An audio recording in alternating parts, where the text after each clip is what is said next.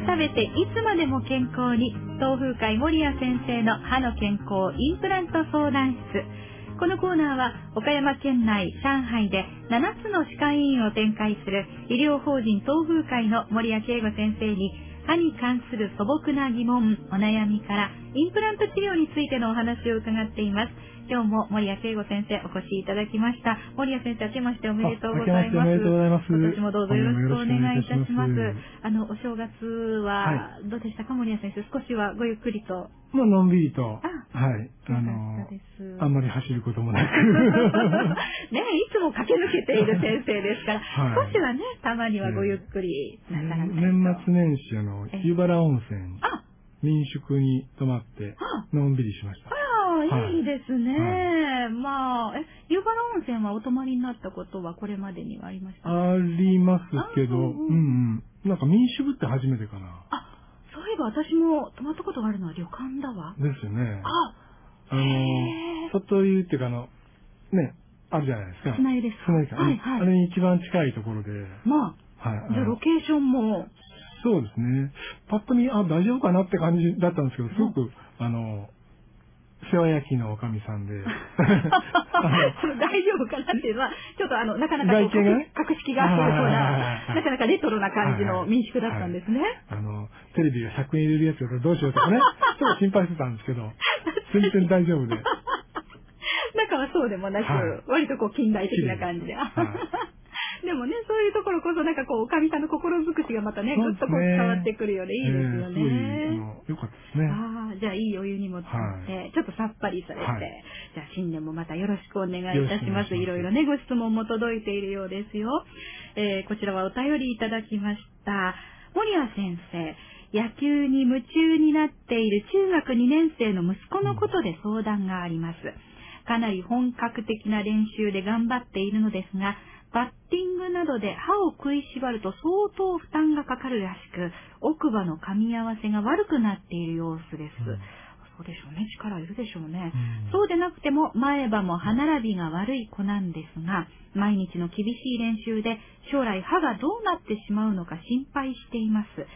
負担をかけないようにする防御方法などあるのでしょうか？どうぞよろしくお願いします。はい、ということです。あの、いわゆるマウスピースとか使われたらいいと思うんですけど。そうですよね。野球選手もよくなさってますよね。ですよね。だからそのスポーツによっては、その、まあ、歯を守るためのマウスピースもあれば、はい、その、まあ、パフォーマンスを上げるというね、そういう意味で入れることもあるんですけども、えーえー、うん、しもこうぐっと食いしばる必要があるのかどうかっていうのは、まあ、スポーツによっても個人によって違うと思うんですね。あ、そうですか。うん意外とじゃあもしかしたらどこかに変な力がかかっちゃってるのかもしれないっていうことですね。あの、一流のスポーツ選手見てみると結構だらんとしてたりすることも結構あるので。そうですね。はい、よくあの選手リラックスさせるために、あえてこうね、お顔の表情を緩めたりっていうことありますよね。絞るのがいいのかどうかわからないんですけれども、まあ、もしその噛み合わせが悪くて、噛み合わせをこう正してあげることによって、その、まあ、動的バランスが良くなるんであれば、はい、それは意味があるかなという気がしますね。ですね。うん、その噛み合わせについても歯科医院に診察に行けば見ていただけるっていうことですものね。ねはい、だから、まあ、気になるようでしたら、とりあえずはそのマウスピースなどで、まあ、保護していただいて、うん、ただその力のかかるやり方というのももしかしたら改善の方法があるかもしれないと。ね、マウスピース入れて、その力が出る人もいれば、変わらない人もいるんですね。そうなんですね。うん、やっぱり合う合わないってのあるんですよね。はいはいなるほど。で、あとは、じゃあ、噛み合わせに関して、ちょっとね、あの、ご不安があるようでしたら、やはり早めに。中学生だからね、矯正とかしてもいいかもしれないですね。うんうんうん、ということですね。やっぱり、あの、スポーツ選手ってどうなんですか？まあ、一流のスポーツ選手ね、そうやって、あの、歯に負担がかからないようにっていう、またトレーニングの仕方もあるんでしょうけど、やっぱりスポーツ一生懸命なさってる方は、歯がちょっとっていうこともあるんですか？先生、診察なさってて。あんまりそういうのはないですか？うーん。あんまりないような気がします。あ、そうなんですね。スポーツで歯が悪くなってるというのは、まあ、その特に子供はあまり見たことないですね。そうなんですね。うん、やっぱりその個人差って出てくるんでしょうね。うねどういうところに力がかかってるか逆にこう、歯ぎしとかできるっていうのは、あの、歯並びのいい子が多かったりするんで。あ、あ、私も比較的歯並びはいい方なのですが。いいですね。歯ぎしができるぐらいの、こう、あの、噛み合わせがあるということですよね。ああ、そうなっちゃうんですね。はあ、なるほど。ということで、今、自分のことを今振り返って、ギコッとしたんですが、まあそういうこともあるわけですね。はい、まあでも、歯並びに関してちょっとね、あの、ご不安があるようでしたら、これはこれで、歯科医院先生にまたご相談いただくのも良いかなと思いますので、はい、早めにまたね、尋ねてみてください。それから、インプラントについてのこちらはお尋ねのメールですね。森谷先生、こんにちは。歯科衛生士の専門学校に通っている娘がいます。この前、娘が読んでいた資料に、うわ、光機能化と読むんですか先生、その漢字は。はい、はい、光機能化という技術について書かれていました。ラジオいつも聞かせていただき、インプラントに興味津々なので、娘にどんな技術なのかと聞いたのですが、患者さんに使用する前に、インプラントは劣化が始まっているため、それを再生する技術と、めんどくさかったのか、かなりはしょった説明でした。うんインプラントの生物学的老化とも言っていましたが、全然意味がわかりません。これはどんな技術なんでしょうか使用していないインプラントも劣化するというのはどういうことですか？森谷先生、娘に冷たくあしらわれた私にどうか教えてください。お願いします。これもね、難しい質問ですよね。あの、UCLA の小川隆弘先生たちが開発した技術なんですけども、はい。あの、インプラントの表面、まあ、酸化チタンという膜で覆われてるんですけども、ええ、そこにこう炭素がくっついてくると、はい、あの、やっぱ骨とくっつきにくくなるということで、はい、その、時間が経って炭素がくっついたやつに光、あの、紫外線を当てて、オゾンを当てることによって、それをこう除去して、骨とくっつきやすくそうですね。まあ、そういう技術であり、まあ、今そういう機械があるんですけども、ええええ、うん、だいたい300万ぐらいするんですね。その紫外線当てるのがね。これ光機能か、紫外線を当てますよっていうことなんですね。あので、まあ、その、それをしなくても最近のインプラントっていうのは非常によくくっつくので、ええ、うん、どうなのかな、そこまでやる必要があるのかなと思ってる方が多いと思うんですよね、歯科医としてはね。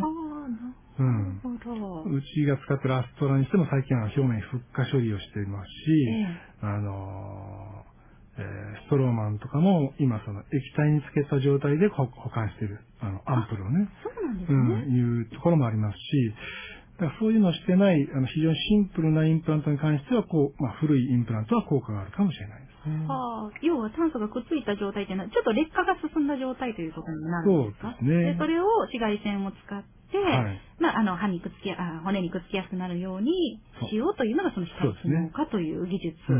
で、これは何？あの、使ってない新しいものでも置いておくとそんな状態になっちゃうってことですか？時間が経つとそうなる可能性があるんですけども、そうなんですね。まあ、最近のインプラントはそういうのを防ぐような工夫を各社しているようではありますけどね。いや、もうインプラントそのものに全部しなきゃいけないということではない。うん、あの、すごくいい、あの、考え方だと思うし、技術だと思うんですね。ええ、ただちょっと普及には値段が高すぎるかなっていう。どの歯医者さんにもこれっていうわけにはいかないですよね。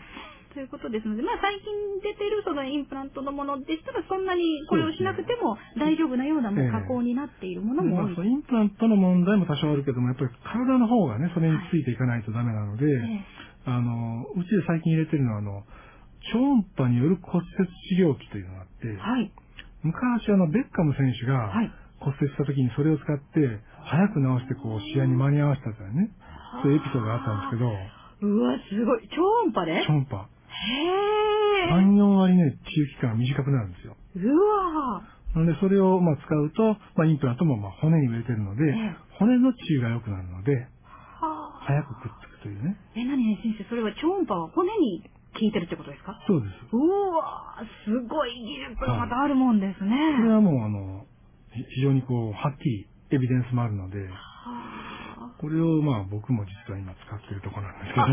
森谷先生自身もね、はい、あの、インプラントなさったっていう、はい、昨年そんなお話も出てましたが、はい、そういうことをなさってるんですね。そうですね。はあ、なるほど。うん、え、森谷先生のところでもその超音波でもってっていう、その技術は取り入れられてるんですか？それはあります。あ、あるんですね。じゃあ、このあたりも含めてちょっとね、あの、ご相談、これからインプラントしようかなという方は、そうですね。いただいたらいいかもしれないですね。はい、わ、かりました。インプラントについてもっと知りたい方、無料相談会が毎月行われておりますよ。玉島会場は今月24日土曜日です。時間は午前10時から。沢島市民交流センターで、岡山会場は来月ですね、2月7日土曜日午前10時から岡山県南部健康づくりセンターで開催します。インプラントについてもっと詳しくお話をお聞きになりたい方は、ぜひご参加ください。森谷先生から直接お話を聞くことができます。インプラントの無料相談会へ参加ご希望の方は、0120-378-902 0120-378-902みんな、は、きれいにと覚えてください。こちらまでお電話くださいね。ホームページはインターネットで東風会東の風の会と検索してください。このコーナーでは皆さんからのご質問いつでも募集しております。次回はこのコーナー、今月21日のこの時間にお届けいたします。東風会の森谷慶吾先生でした。森谷先生どうもありがとうございました。ありがとうございました。